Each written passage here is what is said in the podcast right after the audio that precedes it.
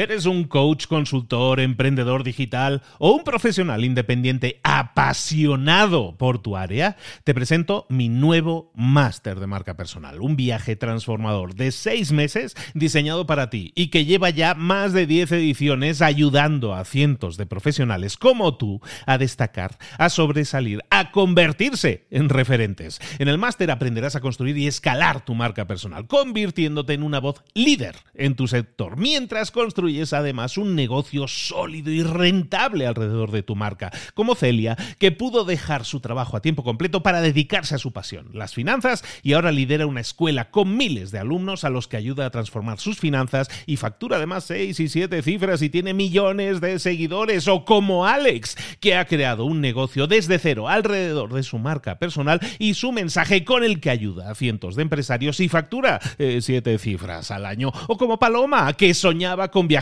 por el mundo y que ahora vive como nómada digital con cientos de miles de seguidores y más de 17.000 alumnos. Gracias al máster, su sueño pasó de ser una idea a una realidad rentable y reconocida.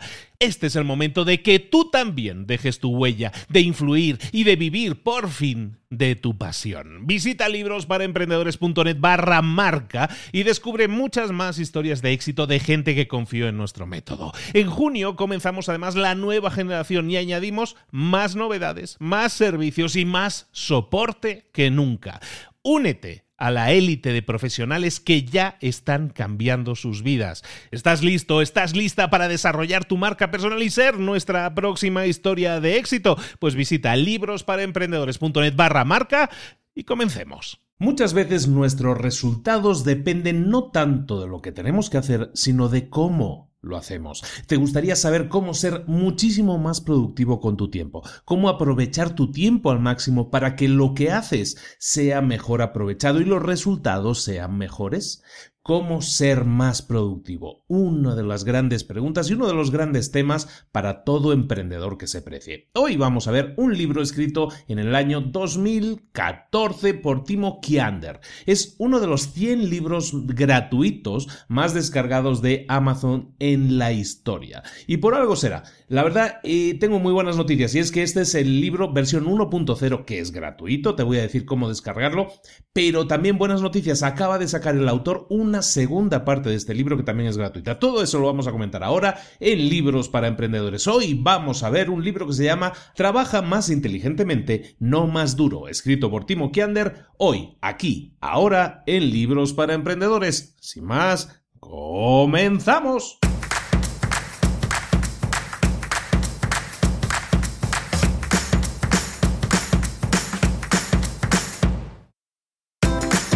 Bienvenidos al podcast Libros para Emprendedores.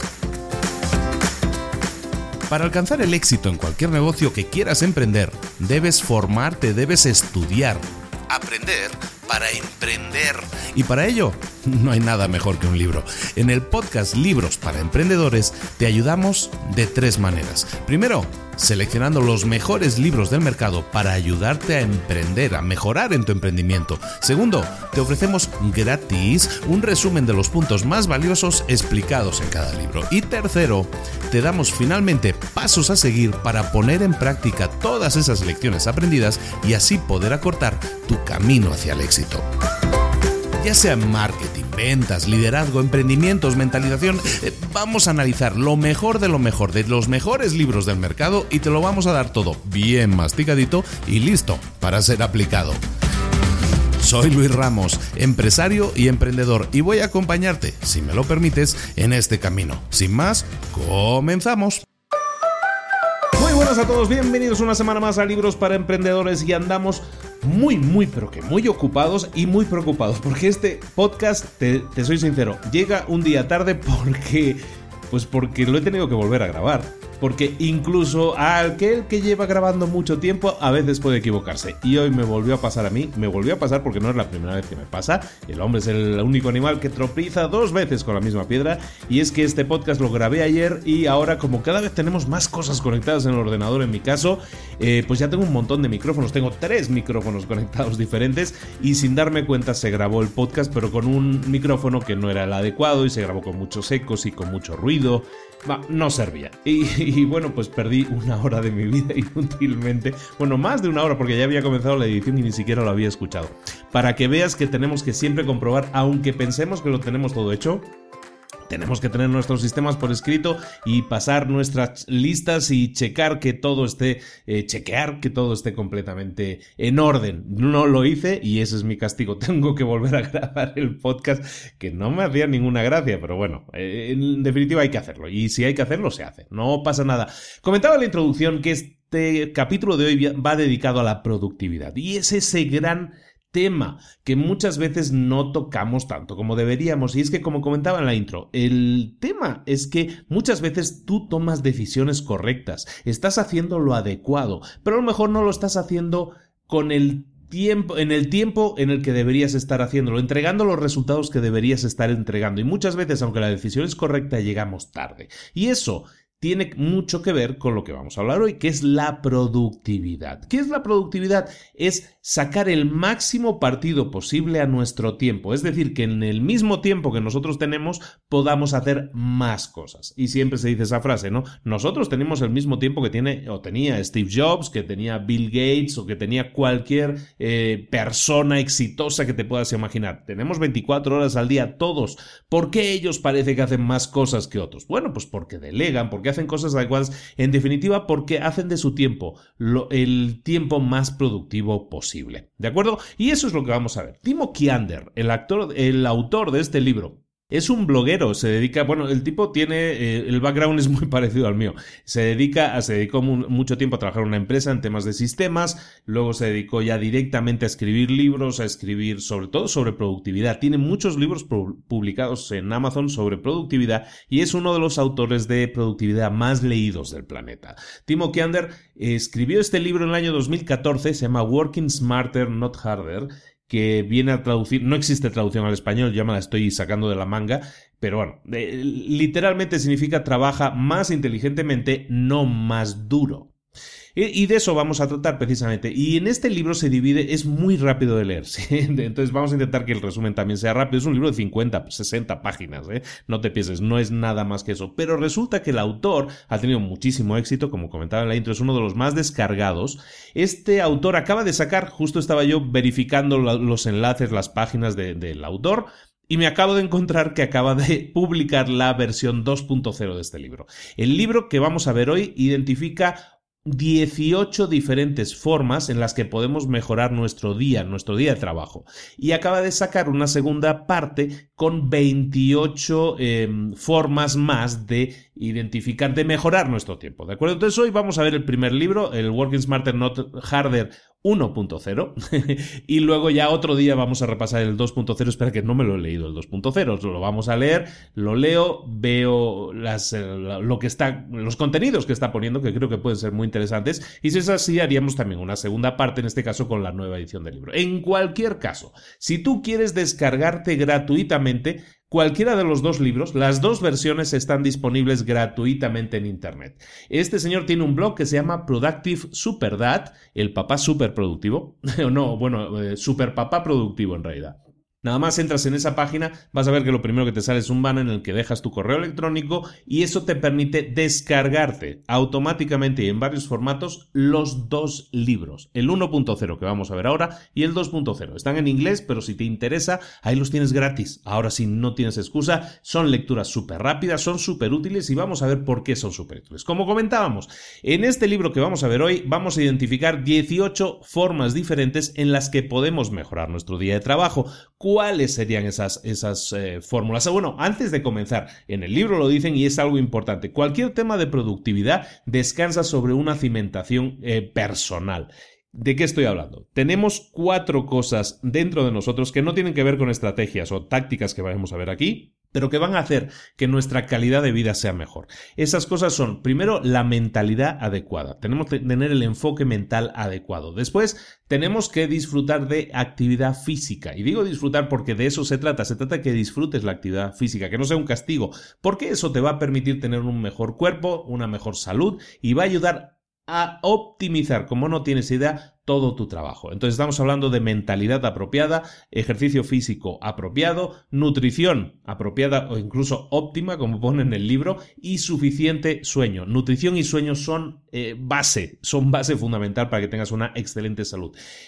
La suma de estas cuatro cosas hace que tu cuerpo esté mucho mejor preparado para ser más productivo. Y entonces, teniendo esas cuatro bases, esos cuatro cimientos, lo que viene después simplemente son tácticas, que puedes tomar unas, dejar otras, hacer aquellas que más se ajusten a ti o tú ajustarte a aquellas que más te parezcan interesantes, en todo caso la productividad se basa en que tú estés bien física y mentalmente y a partir de ahí lo demás son trucos que puedes aplicar, te digo aquí vamos a ver hoy 18 que te pueden servir mucho pues para que tus, eh, tu tiempo sea lo más productivo posible. El primer punto, el que vamos a ver, es el que el punto número uno, hábito número uno, consejo número uno sería que empieces tu día de manera poderosa. Y este, eh, para eso lo que hago es invitarte a que, a que te escuches también el resumen que hicimos de Mañanas Milagrosas, o de la Mañana Milagrosa, como lo titulaba yo en aquel momento, en el que repaso una rutina que tú puedes aplicar en tu día a día, como lo explicaba en aquel libro, una rutina que te puede ayudar a crecer mucho a todos los niveles, a nivel de salud y a nivel mental y a nivel de productividad. ¿Por qué es importante levantarse temprano? Y, lo que, y el consejo que te dan aquí en este libro es que te levantes temprano, que intentes levantarme, levantarte temprano, porque así lo que vas a hacer es añadir más flexibilidad a tu mañana y vas a poder disfrutar de un mejor inicio del día. Te va, te va a costar al principio, evidentemente, pero tienes que tomar esa decisión y cuando tomas la decisión lo único que tienes que hacer es empezar poco a poco. Evidentemente, si tú te levantabas a las 7 de la mañana y ahora te estás diciendo, ¿sabes qué? Me voy a levantar a las 4 y media, pues te va a costar muchísimo bueno, prácticamente va a ser imposible, a lo mejor lo consigues un día, pero al día siguiente vas a decir, me rindo. Entonces, para que eso no suceda, si tú te levantas a las 7 de la mañana todos los días y quieres levantarte antes, pues empieza a hacerlo en incrementos de 15 minutos. Un día te vas a levantar a las 6.45, al día siguiente a las 6.30, luego a las 6.15 y vas poco a poco ajustando eh, los biorritmos de tu cuerpo para que se despierte un poco antes. Y de esa manera, en esas 3-4 noches en las que vas recortando tiempo, vas a ir ajustándote. Acuérdate también que tienes que verificar a qué hora te estás acostando. También. Eso es sumamente importante porque no se trata de que te quites horas de sueño. A lo mejor te vas a dormir un poquito antes. No hace falta que veas 8 capítulos de Netflix. Ve 7. No hace falta tanto. Y con ganas a lo mejor una hora de sueño. Y esa hora de sueño te permite luego reajustar tu reloj biológico y no perder en cuanto a calidad de vida, no perder, no cansarte más y sin embargo aprovechar más tu día, ¿de acuerdo? Es decir, eh, cosas que puedes hacer con el tema de levantarte más temprano, lo vimos en Mañanas Milagrosas. Puedes desde hacer temas que tienen que ver con meditación, con tu ejercicio físico, con la planificación del día, con leer un libro de, motivación, de crecimiento personal, todo eso son cosas muy nutritivas para cuerpo y mente y que te van a servir para tu crecimiento personal. Por lo tanto, hábito número uno, consejo número uno, para que trabajes más inteligentemente y no más duro, es que comiences tu día de manera poderosa. El punto número dos, o recomendación o consejo número dos, es que entiendas cuál es tu ritmo de trabajo óptimo. Y con esto a lo que me refiero es que para, para tener una mejora sustancial en la forma en que te enfocas, en la forma en lo efectivo que tú eres o efectiva que tú eres, lo que tienes que encontrar es tu, tu estilo de trabajo óptimo. Y hay muchos estilos de trabajo óptimos, aunque no lo pudiera parecer. Tú no es que llegues por la mañana te sientas en el escritorio y empiezas a trabajar automáticamente.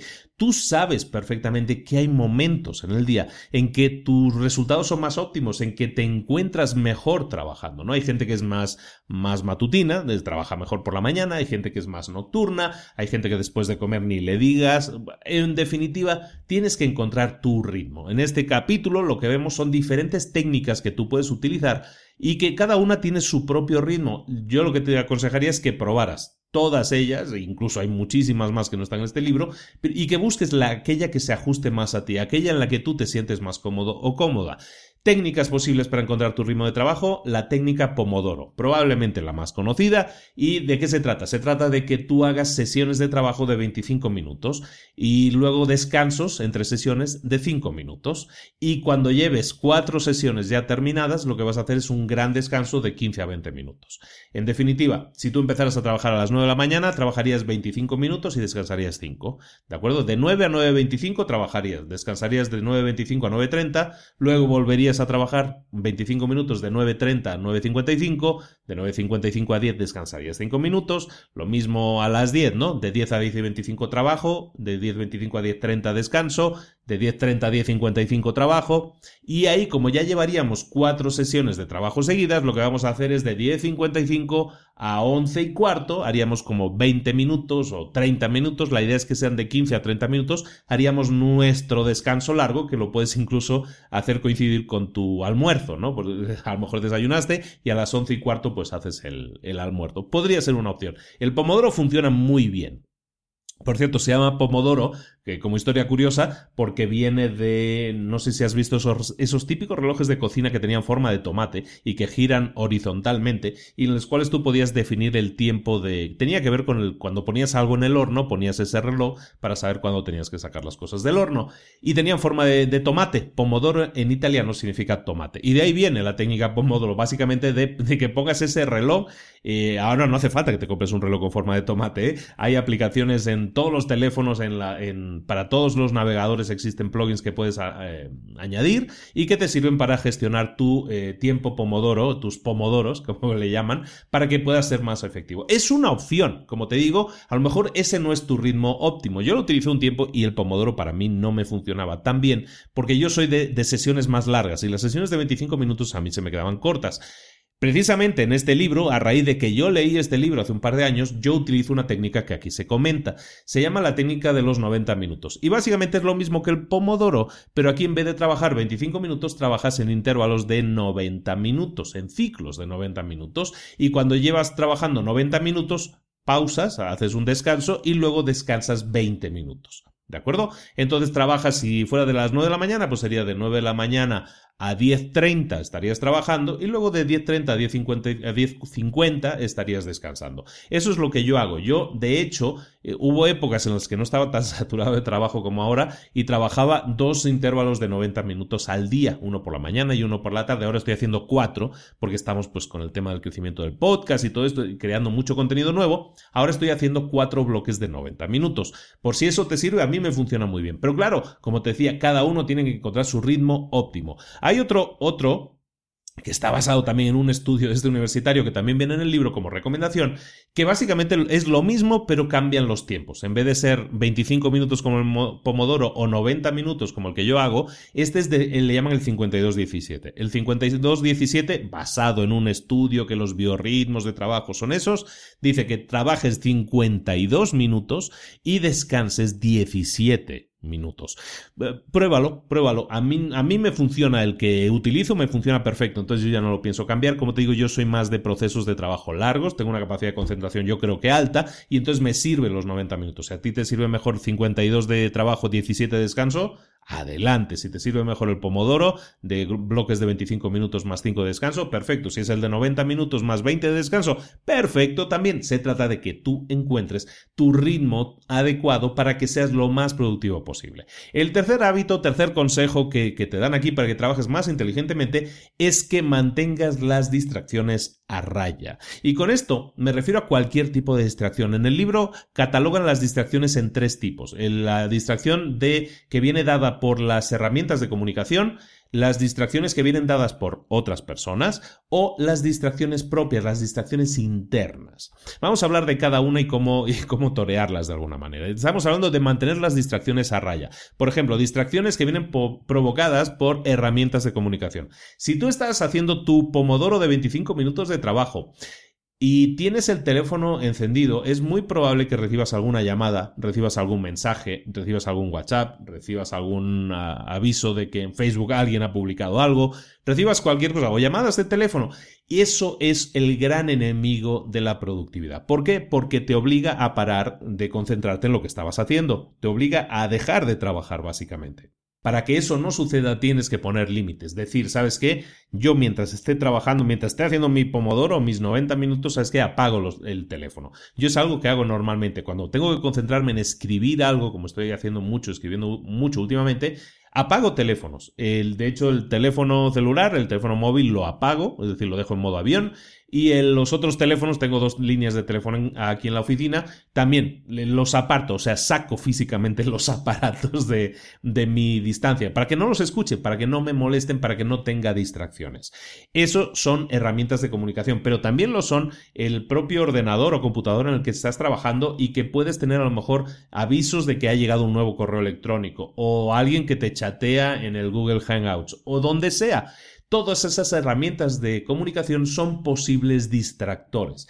¿Qué deberías hacer? Poner tus límites y si es necesario desactivarlo todo, desactivar avisos, desactivar todo, para que el tiempo en el que estés trabajando sea el tiempo más productivo posible y de esa manera en 15, 20, 25 minutos hagas más de lo que harías si estuvieras una hora con los teléfonos en constante interrupción. ¿De acuerdo? Eso es en cuanto a herramientas de comunicación. Hay otros dos tipos de distracciones. El segundo tipo de distracción, las personas. Hay otras personas. ¿Y qué tipo de distracción puedes tener aquí? Pueden ser de dos tipos. Los familiares, cuando estás en casa, familiares, amigos que te puedan llamar, o si estás en el trabajo, en la oficina, los colegas de trabajo, los compañeros de trabajo. ¿Qué hacer en cada caso? Lo mismo, eh, si tienes que poner eh, avisos, o sea, poner límites, si tienes que poner avisos de no molestar, ponlo. La gente va a sentirse un poco agredida si tú empiezas a decir, no, es que ahora no me molestes, estoy trabajando, ¿no?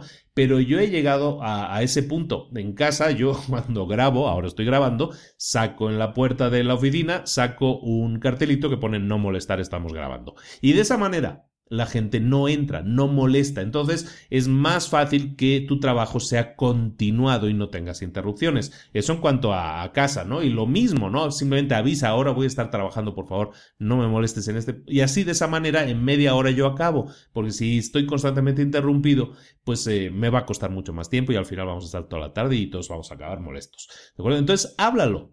Comunica a los demás qué es lo que te gustaría. Lo mismo en el trabajo, ¿no?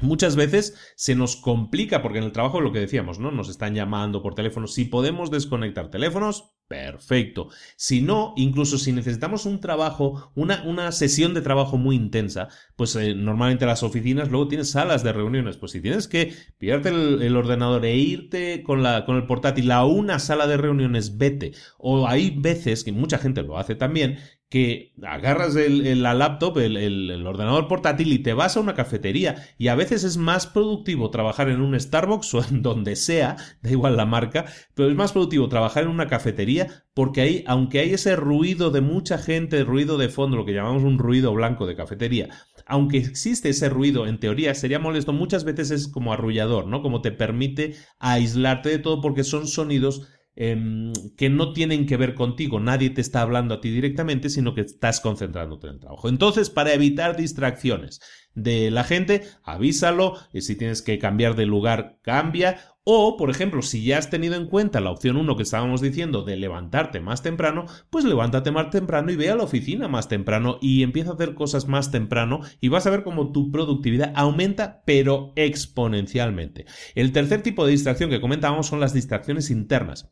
¿Qué distracciones internas pueden ser? Pues cuando estás trabajando, que empieces, eh, en México le llaman a pajarear. Pajarear es que empieces a pensar en cualquier otra cosa. Si estás concentrado escribiendo un artículo, por ejemplo, que empieces a pensar, mm, me, me, gustaría irme de vacaciones, mm, tengo que llevar, tengo que ir al súper a comprar tomates. Lo que sea, que empieces a pensar, muchas veces nos despistamos. Para evitar eso, ¿qué tenemos que hacer? Lo que comentamos al principio, antes de iniciar con el primer hábito, comentábamos que tienes que descansar adecuadamente y sobre todo hacer pausas. Cuando hablábamos de la técnica Pomodoro o de cualquier otra técnica, hablábamos de que trabajas un ratito y luego descansas. Trabajas un ratito y luego descansas. Eso hace que la concentración cuando trabajes sea máxima haz ese tipo de pausas. Mucha gente tiende a sentarse a las 9 de la mañana y no se levanta hasta la 1, no hace ningún tipo de pausas porque piensa es que tengo tanto trabajo, tanto trabajo que no tengo tiempo ni de, ni de levantarme. Ese tiempo no es tan productivo como si hiciera pausas y descansara aunque fueran esos 5 o 10 minutos del pomodoro. Porque si lo haces de esa manera, si, ah, si, si haces pausas, vas a ver que tu productividad aumenta y mientras estés en esos momentos de trabajo, tu concentración será máxima y evitarás todo este tema que comentamos de distracciones internas. También importantísimo, come bien.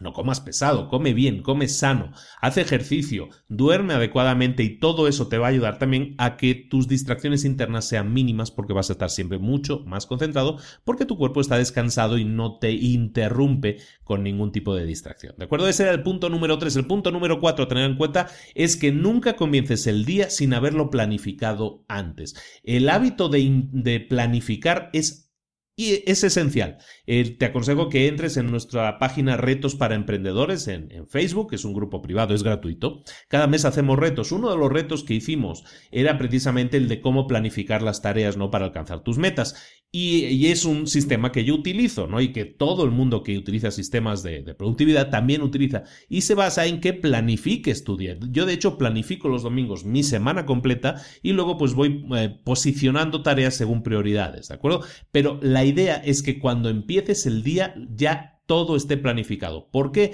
Porque de esta manera tú no pierdes tiempo. O sea, cuando me siento a la mesa yo ya sé lo que tengo que hacer porque ya lo he planificado antes. No tengo que empezar a pensar, a darle vueltas. Y si me pongo con esto, y si me pongo con lo otro. No tienes que hacer nada de eso. Sabes que cuando te sientas a la mesa tienes que hacer la tarea tal, porque eso es lo que necesitas hacer y así está planificado. Entonces es importante que nunca empieces el día sin haberlo planificado antes. Si lo tienes, si lo planificas mm, de diario, o sea, día a día, desde la tarde anterior, antes de irte a la oficina, deja planificado lo del día siguiente y de esa manera los resultados son espectaculares porque normalmente, y eso sí es cierto, la gente es normalmente más productiva por las mañanas, entonces si nada más llegar te centras en sacar adelante lo que ya habías planificado el día anterior, te vas a dar cuenta cómo te cunde, cuánto te cunde el día y vas a tener muchísimos mejores resultados. Ese es el punto 4. El punto 5, muy fácil, bebe más agua. Beber agua tiene muchísimos más beneficios de los que te puedas imaginar. Aparte del tema de la salud, aparte de que se va a ver mejor tu piel, hay fotos de esas que salen luego en Facebook de gente que no tomaba mucha agua y empezó a tomar 3 litros de agua al día y de repente se encuentra que en un mes parece que tenga 10 años menos, ¿no? Ese, ese tipo de beneficios de salud te los da el agua, pero no solo eso. Ya que estamos hablando de productividad, ten en cuenta lo siguiente, la productividad del cerebro aumenta un 14% si está suficientemente hidratado. Es decir, tomar agua hace que tu eh, desempeño mejore un 14%. Ahí es nada, ¿Cuál es la inversión? Tomar agua. Hay que hacerlo. Es, tiene muchos, muchísimos beneficios. Toma líquidos, está constantemente hidratado, toma ese tipo de descansos y eso va a hacer que tu desempeño aumente muchísimo. El siguiente punto, el punto 6, eh, se trata de lo siguiente, se trata de que identifiques las tareas más importantes y las hagas primero.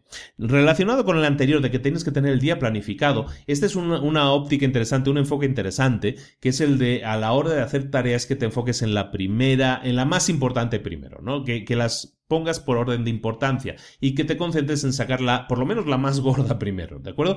¿Cómo defines qué es una tarea importante? Bueno, eso tiene que ver con la, aquella matriz de importante, urgente y todo aquello. Y tendrías que Tendrías que empezar a, analizar tus tareas de esa manera. Las tareas normalmente tienen que tener un efecto, un resultado. ¿Cuál sería ese efecto? Pues mira, hay tareas que tienen efectos a largo plazo y hay tareas que tienen efectos a corto plazo.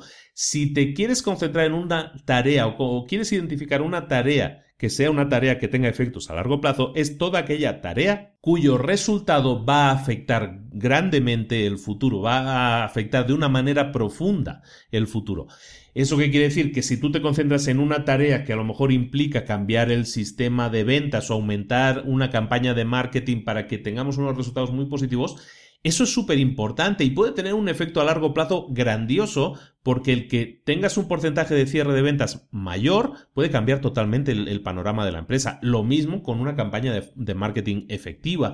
¿De acuerdo? Hay tareas que tienen una importancia capital en los resultados, en este caso de la empresa. Esas tareas son importantes y son esas en las que tienes que concentrarte, porque son las que van a dar más resultados a la hora de, en el medio y largo plazo. Y muchas veces cuando hablamos de empresarios, hablamos siempre de que nos tendemos a centrar en el cortoplacismo, ¿no? En tapar agujeros, en ser bomberos que apagan fuegos. Tenemos que intentar dejar de serlo, tenemos que intentar dejar de tener esa mentalidad y concentrarnos en el largo, en el, en el largo plazo para así obtener beneficios. Sin embargo, hay que ser realistas. Muchas veces somos bomberos que tenemos que apagar fuegos. Esos son tareas que tienen un efecto a corto plazo. Es decir, hay un cliente que está muy enfadado, hay que darle una solución. Hay un problema en el servidor, hay que darle una solución. Hay un problema en la tienda tal, hay que darle una solución. Tenemos un problema en el almacén, tenemos que darle una solución. Esos son efectos a corto plazo. Tenemos que actuar, llevar a cabo una acción y esa acción va a tener un resultado inmediato, ¿no? Normalmente apagar un fuego, como yo le llamo, ¿no? Si eso es importante para ti y es fundamental que tú la hagas porque no hay otra persona que lo haga, vamos a ver luego el tema de delegación, si eso es fundamental que lo hagas tú y nadie más lo puede hacer, entonces tienes que hacerlo. Evidentemente, no puedes eh, delegarlo. Eso sí, lo que tienes que hacer es apuntarte eso como una tarea que tienes que hacer importante, importantísima, porque eso no tiene que volver a suceder si a ti te toca siempre ser un apagafuegos y tú no deberías serlo, sino que ese trabajo debería estar delegado en otra persona, empieza a apuntarte eso como una tarea realmente importante porque va a liberar muchísimo tu tiempo y va a hacer que tu tiempo, por lo tanto, sea mucho más productivo. El punto 7 o consejo 7 que te dice aquí es que antes de cualquier reunión, esto es muy interesante, antes de cualquier reunión te hagas una serie de preguntas. ¿Por qué? Porque las reuniones son otro de los grandes ladrones de tiempo. Si podemos evitar hacer reuniones, mejor las evitamos. Si podemos posponerlas, mejor las posponemos. Si podemos reducir el tiempo dedicado a cada reunión, también deberíamos hacerlo. ¿Qué preguntas debemos hacernos antes de iniciar cualquier reunión? Primera, la primera pregunta, y es así importante, ¿realmente tengo que ir? ¿Realmente tengo que asistir a esa reunión? Y es que muchas veces no es necesario, por alguna razón, ¿no? Porque a lo mejor no ha habido avances, porque es una reunión de seguimiento, porque sabes que se va a perder el tiempo. En cualquier caso, tú tienes que preguntarte, ¿realmente tengo que estar en esa reunión o me la puedo evitar? Si te la puedes evitar, evítatela. No vayas, así de fácil, y recupera ese tiempo y hazlo más productivo. La segunda pregunta que deberías hacer después de esa, si realmente tienes que asistir, es, si realmente tengo que asistir, ¿es posible que asista virtualmente? Muchas veces tenemos reuniones que tienen que ser en la oficina del cliente. ¿Es eso realmente necesario? ¿O podemos evitarlo y hacerlo de manera virtual? Yo prácticamente todos mis negocios ahora los gestiono de manera virtual. Tengo... Eh, negocios físicos que son de construcción y que están en otros estados. Y yo la mayoría de las reuniones las hago vía Skype o vía Google Hangouts o como sea. Es en definitiva, las hago virtualmente. ¿Por qué? Porque ir a otro estado, desplazarme a otro estado al menos a lo mejor me representa 4 o 5 horas de coche.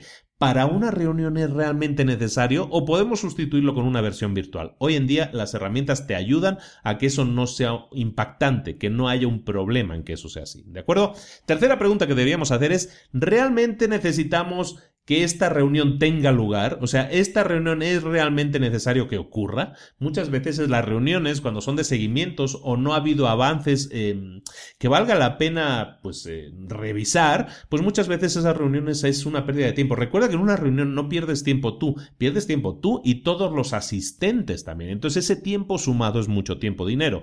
Eso es lo que tienes que evitar, ¿no? Esa reunión tiene que tener lugar obligatoriamente o nos la podemos evitar. Pues si nos la podemos evitar, nos la evitamos todos, no solo tú, ¿de acuerdo? La cuarta pregunta que tenemos que hacer es si esa reunión ha sido pautada, si hay una agenda para la reunión, si hay, hay una minuta previa en la que estamos revisando los puntos que vamos a atender, que vamos a ver en esa reunión. ¿Existe una agenda para esa reunión? Si no hay agenda de la reunión, si no hay una minuta de los puntos que vamos a tratar, entonces esa reunión no puede tener lugar. Se tiene que pautar una reunión antes de empezar. Todos los asistentes tienen que saber de qué se va a hablar para que la preparen adecuadamente, para que todo sea mucho más ágil. Si no se ha pautado adecuadamente, entonces esa reunión no tiene sentido, se tiene que posponer hasta que esté pautada adecuadamente.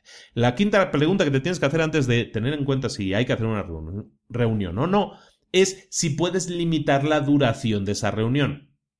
Muchas veces tendemos a decir, mira, tenemos una reunión a las 4, pero no tendemos a decir a qué hora tiene que terminar esa reunión. Y muchas veces la gente da, por supuesto, bueno, pues empezamos a las 4, tenemos una horita por delante, ¿no? Y la vamos a hacer de 4 a 5, aunque no hay fecha, no hay hora límite en este caso.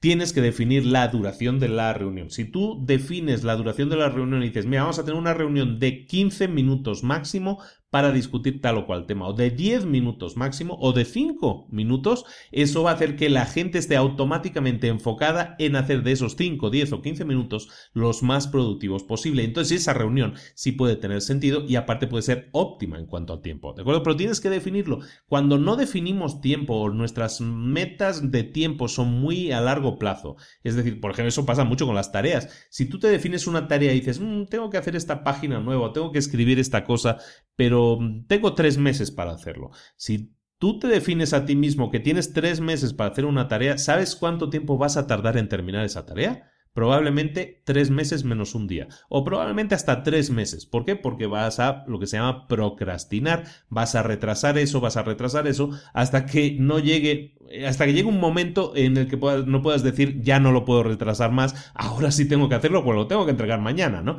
Hay, hay una charla TED muy interesante, la voy a buscar y la pongo en las notas del programa también sobre el tema de la procrastinación, es muy divertida y, te, y realmente es muy real, ¿no? El tema de, de procrastinar depende muchísimo de la duración que tú le asignes a una tarea. En este caso que estamos hablando específico de reuniones, tienes que limitar la duración de las reuniones para que esas, las reuniones sean lo más efectivas posibles. La sexta y última pregunta que te deberías hacer antes de iniciar cualquier reunión es si es posible hacer una prueba previa de la tecnología que se va a utilizar en esa reunión. ¿Por qué? Pues porque muchas veces dices, mmm, este cliente me ha dicho que nos conectemos vía Google Hangouts y yo no tengo Hangouts, yo tengo Skype, por ejemplo pues yo te aconsejaría que antes de iniciar la reunión veas si existe la posibilidad de hacer una prueba con el mismo cliente para que digas, oye, vamos a hacer una prueba un momento porque es una plataforma que no he probado nunca. ¿Qué consigues con eso? Pues consigues evitar pérdidas de tiempo. Eh, a veces es inevitable. A mí me pasó el otro día con una, con una reunión que tuvimos con los de Instituto de Emprendedores, que hicimos un webinar, pero quería yo que entrara gente a hablar y todo eso, y pues Hice una prueba previa, pero aún así no, no, salió del todo bien. Y eso es un aviso de lo importante que es que hagas pruebas de tu tecnología, la tecnología que vas a utilizar en esas reuniones, para comprobar que realmente funciona y que funciona bien. Ese era, este era el punto 7 o el consejo 7 para ser más productivo. El consejo 8 para ser más productivo es que agrupes tareas similares y las hagas juntas. Por ejemplo, el típico ejemplo de esto es el correo electrónico. Mucha gente tiene el correo electrónico abierto todo el día en esa pestañita en el navegador o en la aplicación que tiene en el teléfono. Constantemente están cayendo correos nuevos, correos nuevos. Y esa persona está constantemente con el, eh, con el ojo ahí de, de, reojo viendo los nuevos mails que han llegado, viendo los nuevos warnings de correo nuevo que se aparecen en pantalla. En definitiva, está todo el día y eso roba muchísimo tiempo, ¿eh? muchísimo tiempo. Si tú dices, si tú te defines a ti mismo, no, yo el correo electrónico lo voy a contestar a las 11 de la mañana y a las 6 de la tarde, por ejemplo, y voy a trabajar durante media hora en el correo electrónico, a las 11 y media hora a las 6 de la tarde. De esa manera, sabes que lo que consigues concentrar en un único punto de tiempo todas esas tareas que tienen que ver con correo electrónico, pues a lo mejor leer los correos nuevos, a lo mejor contestar alguna serie de correos, a lo mejor clasificar los correos que ya son temas obsoletos o que ya se cerraron, en cualquier caso atender al correo como se merece, es decir, enfocado en hacerlo eso, pero ¿cómo? Agrupando todas las tareas que tienen que ver con el correo electrónico juntas. De esa manera todo el tiempo que utilizas para el correo electrónico está, está enfocado en eso. No tienes que estar cambiando de aplicación, no tienes que hacer nada nuevo, estás concentrado en escribir esos correos o responderlos o leerlos simplemente.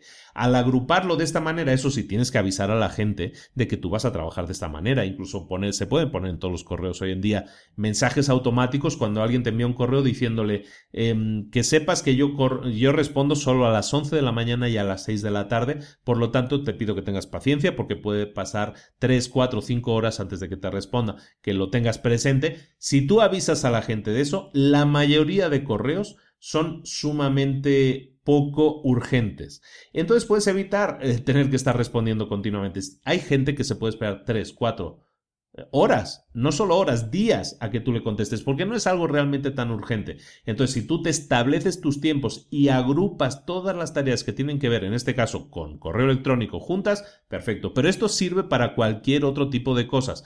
Em, llamadas por teléfono, eh, lo mismo, redes sociales, contestar a redes sociales o publicar en redes sociales, todo eso, si lo agrupas junto y dices, mira, de 11 a 11 y media tengo correo electrónico, de 11 y media a 12 tengo Twitter y Facebook. Y hacer, eh, posteas lo que tengas que postear, respondes, das seguimiento a clientes, que también los hay por, por redes sociales. Todo eso lo haces agrupando esas tareas juntas y de esa manera optimizando mucho más tu tiempo y programándolo para que no te desvíes en, yo que sé, a las 6 de la tarde sí puedes estar contestando correo, pero no a las 9 de la noche, no a las 10 de la mañana. No, tú tienes tu hora concreta y agrupando las tareas de esa manera, te lo juro, es muchísimo más... Em, muchísimo más productivo. O sea, es que yo lo hago así y realmente ahora sí, desde que contesto dos veces al día a mi correo electrónico, las cosas han mejorado. El punto 9 o hábito 9 o consejo número 9 es precisamente ese también, que hagas el procesamiento de tu correo electrónico de una forma efectiva. ¿A qué nos referimos con eso? Pues lo que estábamos comentando en parte, ¿no? Que definas eh, las horas en las que vas a trabajar en tu correo electrónico. Dos, tres horas, dos o tres veces al día. Está bien. 30 minutos eh, cada vez. Está perfecto haz eso y sobre todo una cosa importante el correo electrónico. Nunca verifiques el correo, que el correo electrónico no sea lo primero que hagas cuando llegues a la oficina o cuando te levantes, porque hay gente que lo primero que hace levantarse es ver el correo electrónico. No lo hagas porque automáticamente te desvía de todo aquello que hayas programado hacer. Si tú te has programado las tareas más importantes primero, te aseguro que el correo electrónico no es una de ellas.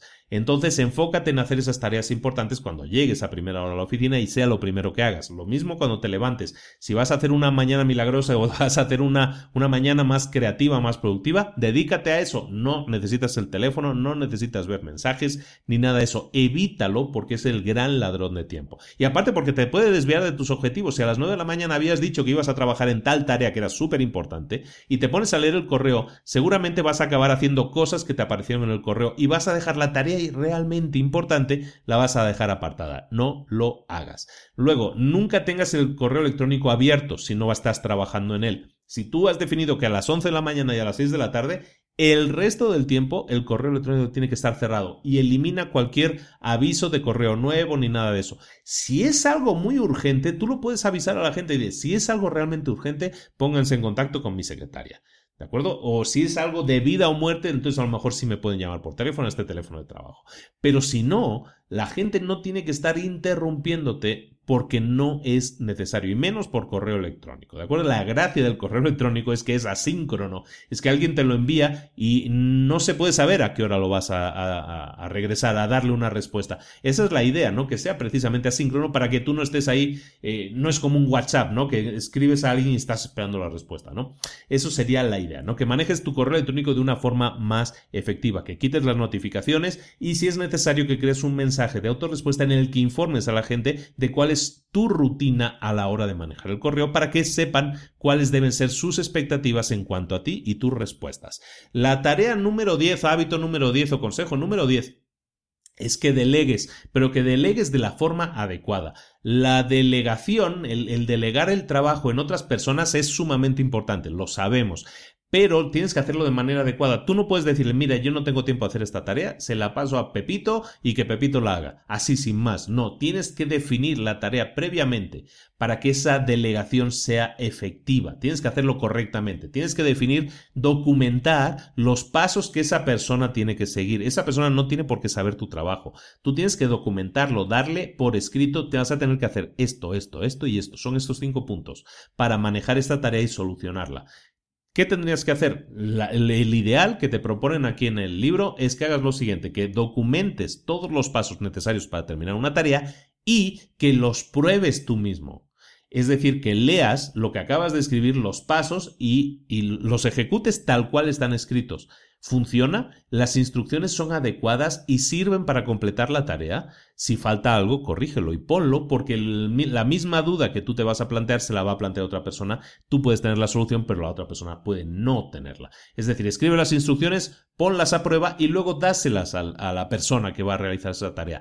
Y acompaña a esa persona mientras ejecuta esa tarea. las primeras veces sería lo ideal. Si le acompañas a esa persona, tú te vas a asegurar de que esa persona está realizando la tarea como tú quieres que se haga. porque tú estás acompañándolo en ese proceso. Una vez ya veas que esa persona funciona sola, actualiza en el documento de instrucciones todo lo necesario que hayas descubierto en esas ejecuciones y a partir de ahora ese documento es un documento sagrado. Si esa persona dejara de trabajar en la empresa y viene otra persona nueva o le asignas esa tarea a cualquier otra persona, tú sabes que ese documento funciona. Tú sabes que esa forma de delegar está documentada y funciona. Por lo tanto, podrías delegarle a cualquier otra persona. Eso sí, cuando delegues a alguien, no quiere decir que le das esa tarea y tú te olvidas. Tienes que dar seguimiento. No quiere decir que tú la hagas o que estés sentado a su lado mientras la, mientras la haga. Si ya sabes que la va a hacer bien, lo que tienes que darle es seguimiento. Ponerle fechas límite, eh, darle seguimiento por teléfono, por correo electrónico. ¿Cómo vamos con eso? ¿Qué, eh, qué tiempo de entrega eh, tenemos para esa, qué fecha de entrega tenemos para esa tarea, lo que sea que sea, darle seguimiento para que no te olvides de esa tarea y para que la otra persona sienta que esa tarea sigue siendo importante. ¿De acuerdo? Entonces, delegar, pero de la forma adecuada, documentando adecuadamente es sumamente importante y de hecho es uno de los pilares fundamentales de que, en los que se basa el crecimiento de una empresa. ¿De acuerdo? El hábito número 11, lo hemos comentado ya también antes, lo comentamos aquí muy rápido, es que las pausas son realmente importantes para la productividad. Cada vez que tomas, que haces una pausa, si estabas trabajando 25 minutos o 90 minutos o lo que sea, y haces una pausa, las pausas te vuelven a generar energía, te desconectan, tus procesos mentales hacen una pausa y eso ayuda a oxigenar tu cuerpo, tu mente y hacer que cuando te vuelvas a sentar seas sumamente productivo de nuevo. El punto o hábito o consejo número 12 es que te encargues de los sapos lo antes posible. El tema de los sapos viene de un libro que no hemos visto y que podríamos ver algún día. Es un libro de Brian Tracy que se llama eh, Cómete ese sapo, eh, Eat That Frog. Eh, y trata de lo siguiente, básicamente los sapos son tareas que nadie quiere hacer, son tareas que siempre intentas posponer, son tareas que intentas procrastinar lo más posible. Por ejemplo, eh, atender a un cliente que está molesto, un cliente que está enfadado, responder a un cliente diciéndole algo que no quieres tener que decirle. Es decir, todas esas cosas que te incomodan hacer, en aquel libro lo llamaban sapos y aquí recuperan esa, ese símil. Y básicamente lo que te dice aquí en, en el hábito es que te encargues de los sapos lo primero de todo. ¿Por qué? Primero porque te vas a quitar un peso de encima. Sí, está claro que a nadie le gusta atender a ese cliente enfadado por teléfono o aguantar que te diga según qué cosas, pero lo que tienes que hacer para enfrentarte a los sapos, entre comillas, es primero hacer, bueno, son dos cosas en realidad. Ese ejercicio te puede ayudar mucho a enfocarte en, comerte los sapos lo antes posible. Lo primero que tienes que hacer es prepararte mentalmente para la tarea. Y prepararte mentalmente significa que tienes que revivir antes de vivir lo que va a suceder. Si sabes que te vas a enfrentar a ese cliente que está súper enfadado, bueno, pues que vas a pensar, vas a vivir, vas a visualizar qué es lo que te puede decir, qué es las cosas feas que te va a decir, el tono en el que piensas que te puede hablar. Normalmente uno se lo imagina siempre peor de lo que puede ser. Muy pocas veces la, cosa, la realidad supera la ficción, pero por eso precisamente se trata de que vivas mentalmente cómo puede ir de mal esa reunión. Si lo vives de esa manera, cuando la cosa suceda, ya no te va, ya no te vas a sentir tan mal, porque como que ya lo has vivido antes, ya te lo esperabas, no te pilla de, de golpe, no te pilla como algo nuevo, ¿no? Entonces, prepárate mentalmente para esa tarea es eh, que la vivas, que la visualices antes de que suceda. Lo segundo que tienes que hacer para que los sapos se traguen de mejor manera es imaginarte cómo te vas a sentir después de terminar esa tarea? ¿Cómo te vas a sentir después de hablar con ese cliente insatisfecho? Seguramente como te vas a sentir es quitándote un peso de encima, como si te hubieras quitado una mochila de 20 kilos de piedras. Es decir, todo eso te va a ayudar a enfocarte en el resultado, que para ti el resultado va a ser sentirte mejor, quitarte un peso de encima. Entonces, concéntrate en eso, en visualizar antes de que la reunión suceda y luego también en cómo, en lo bien que te vas a sentir después de que esa reunión termine. Eso te va a ayudar a, a quitarle hierro al asunto, a que la llamada, a que esa reunión sea menos golpeante para ti, te golpee menos, sobre todo a priori. Te digo una cosa, como te decía al principio, no suelen ser tan graves las cosas. Siempre, eh, cuando tú vas más o menos preparado, estás preparado para lo peor y luego resulta que las cosas no son tan peores como tú te, te imaginabas, ¿no? Y eso suele pasar y eso te ayuda mucho el que hagas esos dos ejercicios antes de tener ese tipo de reuniones. El punto número 13 es que crees checklist o listas de check, listas de tareas, ¿de acuerdo? Y tiene que ver con lo que habíamos hablado antes del tema de la delegación. Hay dos tipos de tareas, de, listas de tareas que tú puedes hacer. Las tareas que significa leer, hacer, es decir, que tú lees la tarea y ejecutas lo que te está diciendo ahí, es el tipo receta, receta de cocina. Tú tienes una receta de cocina que te dice 100 eh, gramos de esto, lo metes aquí, 200 gramos de esto, lo pones aquí, lo pones 20 minutos en el horno, eso. Una receta es un manual de instrucciones, ¿de acuerdo? Entonces, hay dos tipos de, de checklist, ¿no? Que son las, los manuales de instrucciones, las recetas de cocina, por llamarlo de alguna manera, y hay el otro tipo, que es el, el tema hacer con confirmar. Las son las listas de confirmación. Es algo que tú ejecutas sin ninguna lista porque es algo que se supone que sabes hacer muy bien y lo que vas a hacer es una vez hayas terminado la tarea propiamente, vas a tener una lista de chequeo que vas a, vas a verificar y ver que efectivamente lo que has hecho cumple con las expectativas de esa lista. ¿De acuerdo? Una es seguir instrucciones y otra es solo verificar. Cualquiera de las dos es válida, pero recuerda, ninguna de las dos es suficiente si esa lista no está actualizada. Recuerda que las listas pueden cambiar constantemente. De hecho, las listas cambian constantemente. Las listas de tareas me refiero. ¿eh? ¿Por qué cambian constantemente? Pues porque a lo mejor estás utilizando una versión del software nueva y ahora en la opción de menú que tú tenías en la lista de tareas, ahora ha cambiado. O utilizabas una aplicación y ahora utilizas otra diferente o utilizabas una línea, un número de teléfono diferente al que utilizas ahora. Las listas de tareas tienen que estar actualizadas. Si hay cualquier tipo de cambio en ese flujo de trabajo, por eso es importante la comunicación con la persona que ejecuta las listas y la persona que las crea, si es diferente, que esas listas estén actualizadas con los últimos datos, con los datos que estén más al día, porque de esa manera la lista sigue siendo una herramienta útil. Si esa lista eh, dice es que tienes que llamar a este teléfono, llamas a ese teléfono cuando ejecutas esa lista, llamas a ese teléfono y ese teléfono ya no existe, eso es porque la lista no está bien, no está actualizada. Hay que actualizarla con el nuevo dato, con el último dato. Es decir, una lista sirve siempre que esté actualizada. Si no, no sirve. Por lo tanto, tengámosla actualizada. El punto número 14, el consejo número 14 es que hagas una foto entre comillas, eh, lo de hacer una foto, que hagas una foto de tu puesto de trabajo antes de irte de vacaciones. Para todos aquellos que han trabajado en corporativo y yo trabajé muchos años, cuando tú te ibas de vacaciones como que se te caía el bolígrafo y decías adiós, salías ahí como saludando a todos y te olvidabas como debe ser, ¿eh? te olvidabas de todo lo que tiene que ver con el trabajo. Y eso está bien. El problema es cuando regresas. Cuando regresas parece que vuelvas a que, estés entrando a un, a, un, lugar de trabajo nuevo, ¿no? Porque ya no te acuerdas de lo que estabas haciendo. Si te fuiste dos, tres semanas, ya no te acuerdas si habías dejado una serie de llamadas a la mitad, si estabas hablando con un cliente, cómo habrá quedado ese asunto, si se habrá dado seguimiento a aquel otro cliente o aquel otro problema, si el problema está cerrado o no está cerrado. Lo que tienes que hacer es tomar esa foto virtual, a veces puede ser incluso real, de tu trabajo, cómo se encuentra justo antes de irte de vacaciones, qué llamadas estabas haciendo, a quién estabas hablando, qué puntos has dejado abiertos en cuanto a problemas, a seguimientos, a lo que sea. De esa manera, cuando tú regresas, ya no tienes que hacer esa especie de aterrizaje de estar un día o dos días, como se dice entre comillas, poniéndote al día, sino que llegas al trabajo, te sientas e inmediatamente retomas esa lista, esa foto virtual, que puede ser una lista de tareas o algo así parecido, y lo que puedes hacer es ser productivo desde el momento uno en que vuelves a trabajar. Eso es súper importante porque se pierden muchísimas horas. Imagínate una empresa, yo trabajaba en una empresa que aquí éramos como 1500 personas. Imagínate si esas 1500 personas tardan cuatro, seis horas en ponerse al día, entre comillas. ¿Sabes cuántos son esos? Son cinco mil, son seis mil horas de trabajo perdidas en toda la empresa que se podrían evitar. Eso es mucho dinero al final del año. Entonces, claro, Cuanto más multiplicas por la cantidad de gente, más asustan los números, pero da igual que seas uno solo o que seas muchas personas. El tema es que si te acostumbras a anotar todo eso, va a ser mucho más acelerado el regreso al trabajo y con lo cual va a ser también mucho más productivo. El punto 15 o el consejo 15 es que te enfoques en una sola cosa cada vez.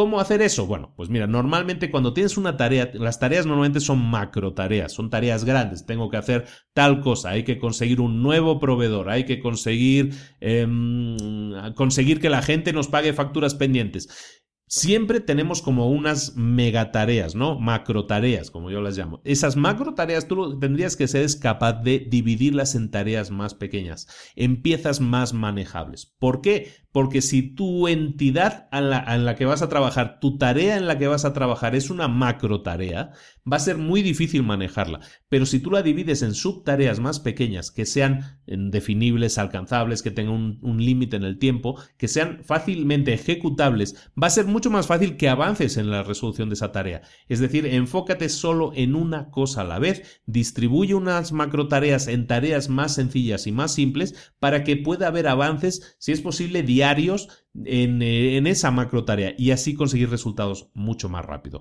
El punto 16, ya estamos con las tres últimas. El punto 16 es que controles la ocupación, controles tu saturación de tiempo. Y estamos hablando aquí de tiempo en el trabajo, de ser productivos en el trabajo.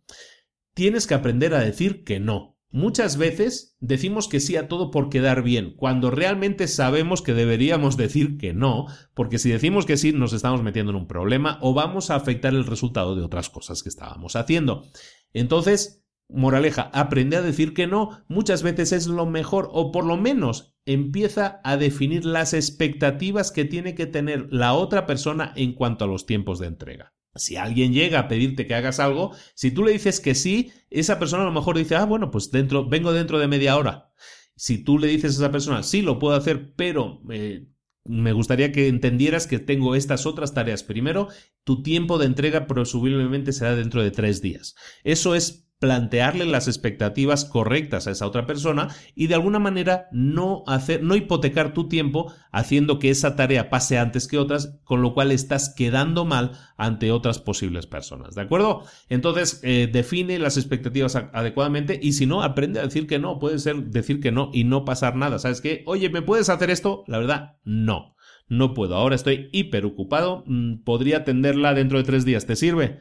Pues seguramente a esa persona no le sirva, porque seguramente fuera urgente, lo que va a hacer es buscar una alternativa para ver cómo puede hacerlo. A lo mejor la alternativa es renegociar tus tareas con las otras personas que están esperando tus tareas. A lo mejor dices, oye, pues sabes que no, es que le tengo que hacer esta tarea a Paco, no puedo hacerla por ti. Bueno, pues entonces eh, déjame hablar con Paco a ver si puedo posponer la suya para entrar la suya. ¿De acuerdo? Eso es un tema de negociación en el que tú puedes negociar o negociar a tres bandas o decirle, sabes que si tú consigues que la tarea de pago la haga otra persona, yo me puedo poner con la tuya inmediatamente, no tengo problema. Eso es una manera constructiva y productiva de utilizar la comunicación para obtener resultados masivos. ¿De acuerdo? Entonces, comunicación y en cualquier caso, aprende a decir que no es uno de los mejores consejos que te puedo dar, sobre todo como emprendedor. ¿eh? No todo emprendedor tiene que aprovechar todas las oportunidades que pasan por delante. Al contrario, cuantas menos aproveches mejor porque así te vas a concentrar en una única cosa y esos resultados van a ser mucho mejores si te concentras en una sola. El punto 17 es que conozcas tus herramientas.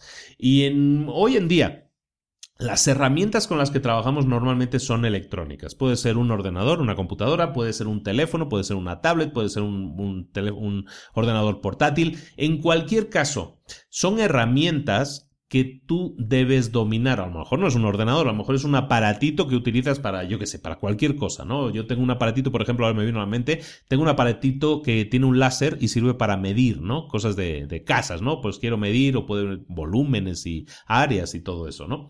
Y funciona con un láser. Tienes que dominar ese aparato, igual que yo tengo que dominar mi teléfono y saber qué cosas puedo hacer con mi teléfono. ¿Por qué? Porque si domino mis herramientas voy a ser mucho más productivo. Si para cualquier cosa tengo que estar llamando a la secretaria o llamando a aquella persona para que me diga cómo tengo que hacer o cómo se envía un correo a múltiples personas o cómo funciona esto del Dropbox o qué es esto del Evernote, si estoy constantemente así, está claro que yo no domino mis tareas. Es tarea mía, ahora sí, conocer mis herramientas para dominarlas completamente, para saber que hay atajos de teclado que pueden hacer que yo sea más productivo. Podemos ganar no minutos, podemos ganarle horas a los días por lo menos seguro en una semana podemos ganar horas si dominamos nuestras tareas y trabajamos de la forma más óptima posible. Es importante conocer tus herramientas, pueden ser electrónicas, pueden ser aplicaciones o apps que estés utilizando, domínalas lo máximo posible para ser lo más efectivo y obtener los mejores resultados posibles. La última tarea que te aconsejan aquí en el libro para que seas más productivo es que conozcas el tiempo que pasas en un ordenador. Conozcas en qué te gastas el tiempo que pasas sentado en un ordenador. Esto es fantástico. Es una, hay, una, hay una aplicación que se llama Rescue Time, Rescue Time, que tú te instalas en tu navegador y es una aplicación que es gratuita, puedes poner la opción de pago y, te controla más cosas, que básicamente lo que hace es darte unas estadísticas de en qué estás gastando tu tiempo, y nunca mejor dicho lo de gastar. Sabes que muchas veces piensas, ah, pues sí, he estado un ratito viendo Facebook, pero luego me puse a trabajar. Estas herramientas te dicen exactamente, mira, hoy has estado seis horas en, el ordenador, de esas seis horas has estado cuatro y media en Facebook, un media hora en Twitter, otra media en Instagram, otra media en YouTube y trabajaste 20 minutos es muy duro que te lo digan eso porque tú piensas, ay, yo pensaba que trabajaba más, pero te vas a empezar a dar cuenta de que no trabajas tanto como quisieras, no eres tan productivo con tu tiempo como podría serlo. El hecho de que te lo pongan así en la cara ante ti, decir, hey, en redes sociales pasas tanto tiempo, o pasaste tanto tiempo en YouTube, o pasaste tanto tiempo editando tal documento, que es probablemente más tiempo del que tenías pensado, eso te sirve para varias cosas. La primera, para darte cuenta de en, en, qué cosas pierdes el tiempo. Esa es la más importante. Pero también muchas veces te sirve para que puedas programar mejor tus tiempos. Si tú sabes que para hacer una propuesta a un cliente tú has puesto que vas a tardar cuatro horas, pero luego ves realmente que te tardaste seis horas, bueno, pues sirve para que la próxima vez que hagas una propuesta a un cliente no pongas que vas a tardar cuatro horas en hacerla y de esa manera tú sepas exactamente que van a ser seis horas. Eso va a hacer que tu tiempo esté mejor aprovechado, mejor reservado para hacer la tarea apropiada y así no tengas ningún problema. Y este era el punto 18 y con esto estamos acabando ya el, libro. Recuerda que es un libro gratuito, se llama, se llama Work Smarter, Not Harder, está en inglés y yo pues te he hecho el acercamiento en español, espero que te haya gustado mucho. Lo puedes descargar gratuitamente de la página Productive Super Dad, el super papá productivo. No solo este libro, sino también su segunda parte que acaba de salir con 28 nuevos consejos, con 28 nuevos hábitos que tú deberías incorporar en tu trabajo, en tu forma de trabajar para ser más, más productivo y trabajar más inteligentemente y no más duramente. Quiero despedirme agradeciéndote como siempre la atención, el cariño y, y, dándote seguimiento con algo que iniciamos hace muy pocas semanas. Se llama Instituto de Emprendedores. Recuerda que los mayores problemas que tiene la gente hoy en día no son de, de, las herramientas, no son de concentración. Muchas veces los problemas que tenemos es el enfoque. Y para que no tengas problemas de enfoque, es por lo que he creado fundamentalmente el Instituto de Emprendedores. El Instituto de Emprendedores es una plataforma de aprendizaje en la que yo te doy cursos, tutoriales, pero sobre todo te doy soporte personalizado para que eh, quites las nubes, las dudas, los problemas que puedes tener a la hora de iniciar un emprendimiento. Por ejemplo, si no tienes idea de negocio, te voy a acompañar hasta que tengas una idea de negocio y la hagas realidad y con tutoriales y con cursos completos, con todo lo necesario y también, como te digo, con el soporte personalizado porque cada mes tienes sesiones de preguntas y respuestas conmigo. Tenemos los hot seats que son fantásticos, que es básicamente tú te sientas ahí y eres interrogado por mí sin piedad para saber exactamente cómo, en qué situación se encuentra tu negocio o tu idea de negocio y que salgas de, esa, de ese interrogatorio con un plan de acción detallado de todos los pasos que tienes que seguir a continuación para llevar a cabo esa, esa empresa, o sea, para que tu empresa crezca, si es una empresa nueva, para que se haga realidad, es decir, un plan de trabajo detallado. Eso con los hotchis, las preguntas y respuestas ni se diga. También las páginas web, esa gran herramienta que hoy en día está siendo brutalmente desaprovechada, tú puedes aprovechar tu página web al máximo para que no sea un gasto, sino que sea una inversión que produzca resultados. Si tu empresa necesita eh, una página web que genere llamadas telefónicas, que genere nuevos contactos por correo electrónico, que genere ventas, todo eso lo podemos conseguir si la página tiene las cosas que tiene que tener.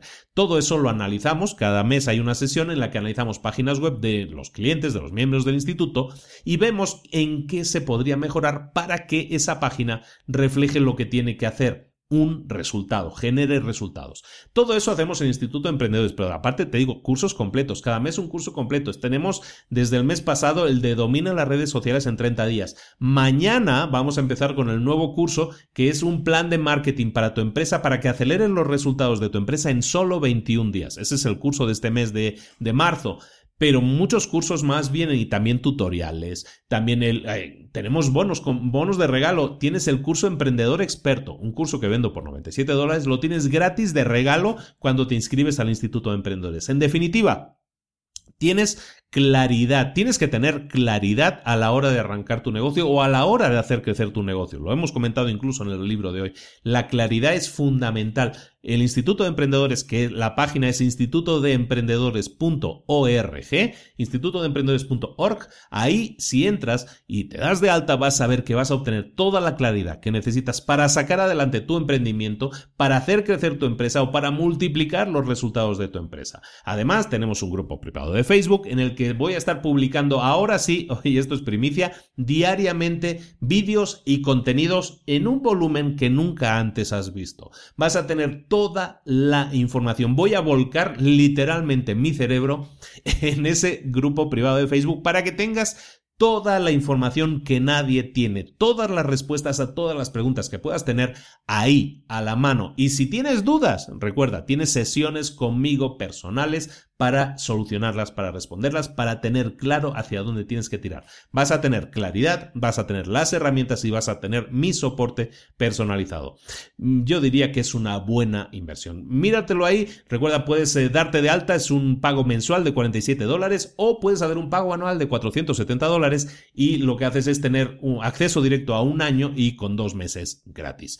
¿De acuerdo? Espero que te guste mucho la idea. Te, te voy a seguir invitando a que formes parte del instituto porque creo realmente que es la herramienta que faltaba en este mundo de, de todo el mundo que vende cursos y cosas. Creo que esta es la herramienta más personal que vas a encontrar para que puedas, ahora sí, tener los mejores resultados posible. Instituto de Emprendedores.org. También tienes el link en las notas del programa.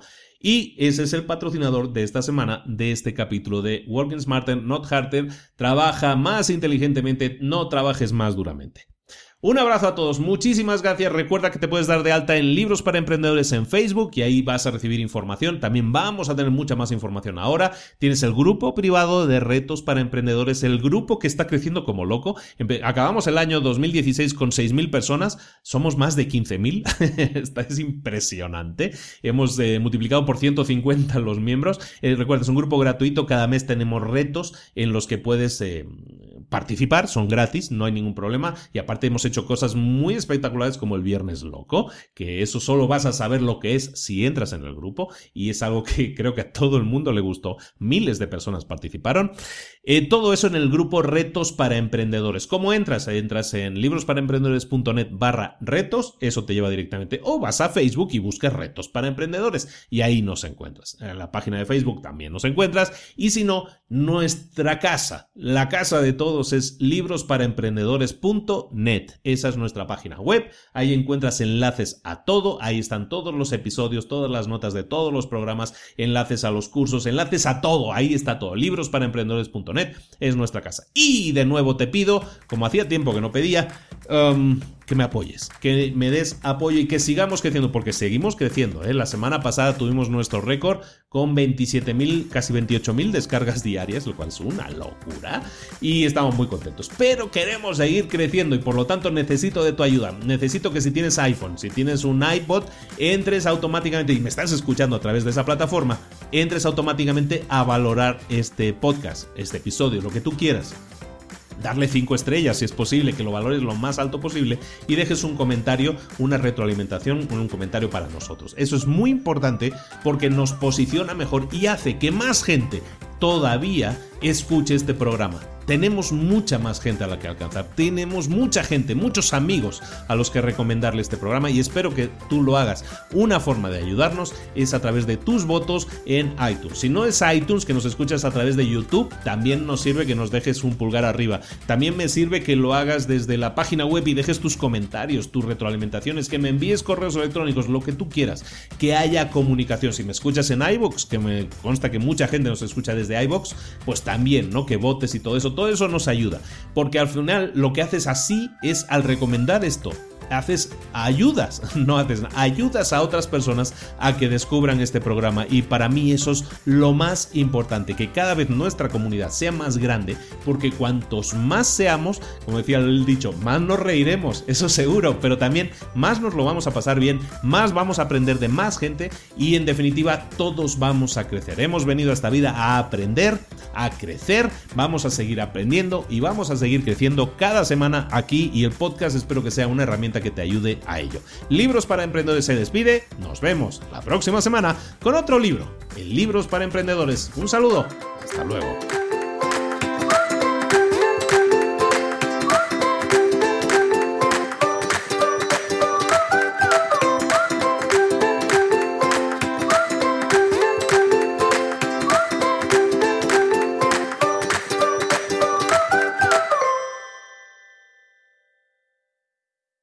¿Eres un coach, consultor, emprendedor digital o un profesional independiente apasionado por tu área? Te presento mi nuevo máster de marca personal, un viaje transformador de seis meses diseñado para ti y que lleva ya más de 10 ediciones ayudando a cientos de profesionales como tú a destacar, a sobresalir, a convertirse en referentes. En el máster aprenderás a construir y escalar tu marca personal, convirtiéndote en una voz líder en tu sector, mientras construyes construyes además un negocio sólido y rentable alrededor de tu marca, como Celia, que pudo dejar su trabajo a tiempo completo para dedicarse a su pasión, las finanzas, y ahora lidera una escuela con miles de alumnos a los que ayuda a transformar sus finanzas y factura además seis y siete cifras y tiene millones de seguidores, o como Alex, que ha creado un negocio desde cero alrededor de su marca personal y su mensaje con el que ayuda a cientos de empresarios y factura eh, siete cifras al año, o como Paloma, que soñaba con viajar viajar por el mundo y que ahora vive como nómada digital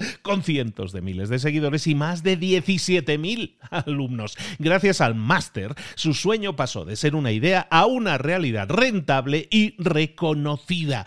Este es el momento de que tú también dejes tu huella, de influir y de vivir por fin de tu pasión. Visita librosparaemprendedores.net barra marca y descubre muchas más historias de éxito de gente que confió en nuestro método. En junio comenzamos además nueva generación y añadimos más novedades, más servicios y más soporte que nunca. Únete a la élite de profesionales que ya están cambiando sus vidas. ¿Estás listo? ¿Estás lista para desarrollar tu marca personal y ser nuestra próxima historia de éxito? Pues visita librosparaemprendedores.net barra marca y comencemos.